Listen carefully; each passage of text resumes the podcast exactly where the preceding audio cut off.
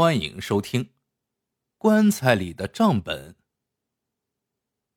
明朝年间，有个姓李的人，绰号叫抠门秀才。这一天，他不小心掉进了村西头的河里，一下子摔没了命。这李秀才少年时有几分才气，可惜他十五岁参加乡试，一连十年都是名落孙山。吃空了老父老母的积蓄，最后他只能回村里教书，倒是啊攒下了不少钱，娶了婆娘，得了两个大胖儿子。可李秀才从不管儿子，只在乎兜里的钱袋子够不够重。他总对婆娘说：“他一定要带着最宝贝的东西进坟地，否则不能安心投胎。”日子久了。两个儿子的眼里也没了老爹。这不，李秀才刚下葬，两个混蛋儿子就嚷着要分家产。李秀才的婆娘被逼的把家产全掏了出来，竟也不过二十两白银。两个儿子心里直犯嘀咕，想他们老爹，就连每日买菜时都要蒜切一角，葱分三剁，货比三家。一分钱足足分成三半花，这样的人那么多年下来，怎么可能只攒着二十两白银呢？如此一寻思，两个儿子立刻跑出村，竟到城里各自找了一户盗棺贼，打算瞧瞧自己的父亲李秀才是不是在棺材里藏了私。两人没有别的要求，只希望尽早去挖，毕竟财产只有一份。谁都不想一分为二。很快，两个盗棺贼挑了三天后的同一吉日，紧赶慢赶的到坟地去挖坟。结果，两伙人在坟头啊撞到了一起。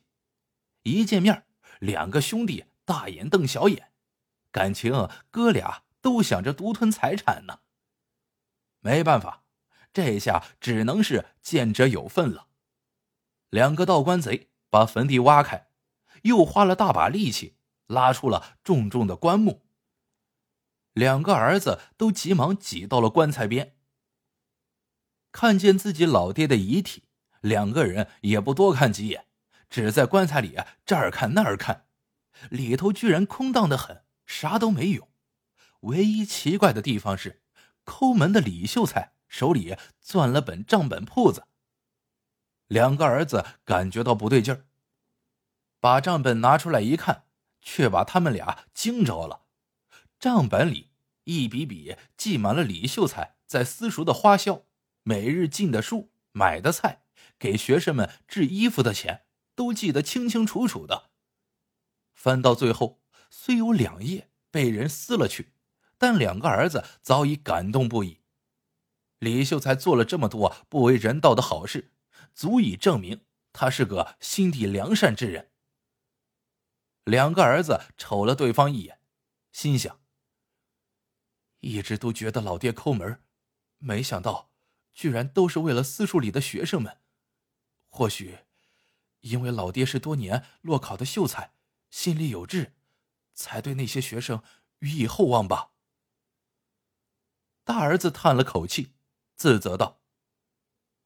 我们嘲笑老爹贪钱，自己却是最贪钱的那个。二儿子面对着这意料之外的账本，心里也很有感触，说道：“大哥，以后我们俩谁也别再贪钱，好好过日子吧。”挖了一次坟地，竟把两个儿子的心思从歪路给挖正了。等到棺贼把坟地重新埋好。两个儿子郑重的给老爹磕了平生第一个响头，相携着回家去了。这一天深夜，城头的鸡打了一次鸣，大儿子请的道观贼偷偷来到了二儿子请的道观贼家里，轻声说：“二弟，箱子你可准备了？”“准备了。”另一个道观贼搬着一个沉沉的小箱子。从屋里气喘吁吁的走出来。原来，这两个道观贼是把兄弟。他们在李秀才的两个儿子第一天拜访时就起了坏心思，刻意推迟约定的时间，悄悄呀，在前一天晚上就去挖了李秀才的坟，结果真的挖出了一箱宝贝。那二弟喜滋滋的说：“大哥，你瞧瞧吧，都在这儿了。”被叫做大哥的道观贼坐在木凳上，从怀里抽出剩下的两页账本，说道：“这李秀才是出了名的贪财，没想到他还以学生的花销为名头，私收了学生父母那么多东西，都仔仔细细的记在这两页纸上了。”嘿，是啊，大哥。二弟笑道：“那两个傻儿子还以为自己的老父亲有多好，其实呀，收了那么多钱，没多少是花在学生身上的。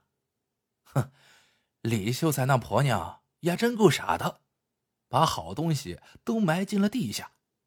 不过呀，也算是便宜了咱哥俩。”二弟用力把箱子盖翻开，整箱满满当当的都是稀奇珍贵的玩意儿。大哥润了润嗓，瞧着纸念道：“一百两白银。”二弟从箱子里拿出一百两白银，摆在了桌上。一对玉镯，二弟又把碧绿的玉镯拿出，摆在桌上。等大哥念到纸墨。一箱子的东西满满的摆了一桌，大哥亮了最后一嗓，一只小金鸡。二弟往箱子里一看，说道：“大哥，箱子里已经没有东西了。”怎么会？大哥一急，把箱子夺过来仔细一瞧，里面确实空空荡荡的，木的、玉的、银的都在，怎么偏偏金的没有了？大哥想了想，突然暴喝而起：“是不是你藏了？”二弟急忙说道：“大哥，当然不是，你怎么张口就冤枉人呢？”大哥冷笑道：“这箱子就我们两个人知道，不是你还能是我？”二弟也生气了：“我一路抱着这箱子，别提有多沉。”你倒是轻巧，就往怀里兜了两页纸。我看呐，你是想讹我，故意添的金鸡。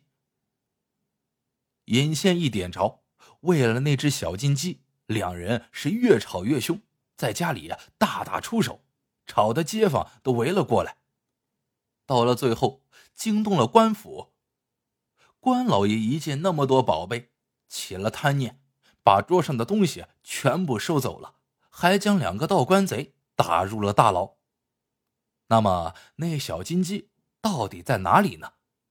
这个问题啊，就连棺材里的李秀才也回答不了，因为呀，他的嘴被东西堵住了。实际上，李秀才从小就很擅长狗刨，却溺死在水里，就是因为他太贪财。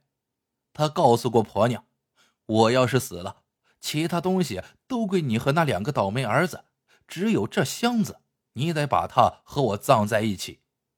这一箱子的宝贝呀，李秀才每天都要仔细把玩。他最喜欢的就属那个小金鸡，总是随身带着。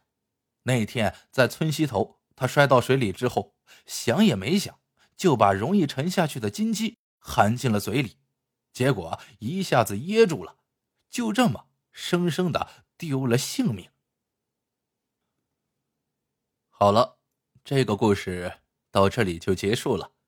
喜欢的小伙伴记得一键三连，欢迎各位小伙伴在评论区里留言互道晚安。晚安，做个好梦。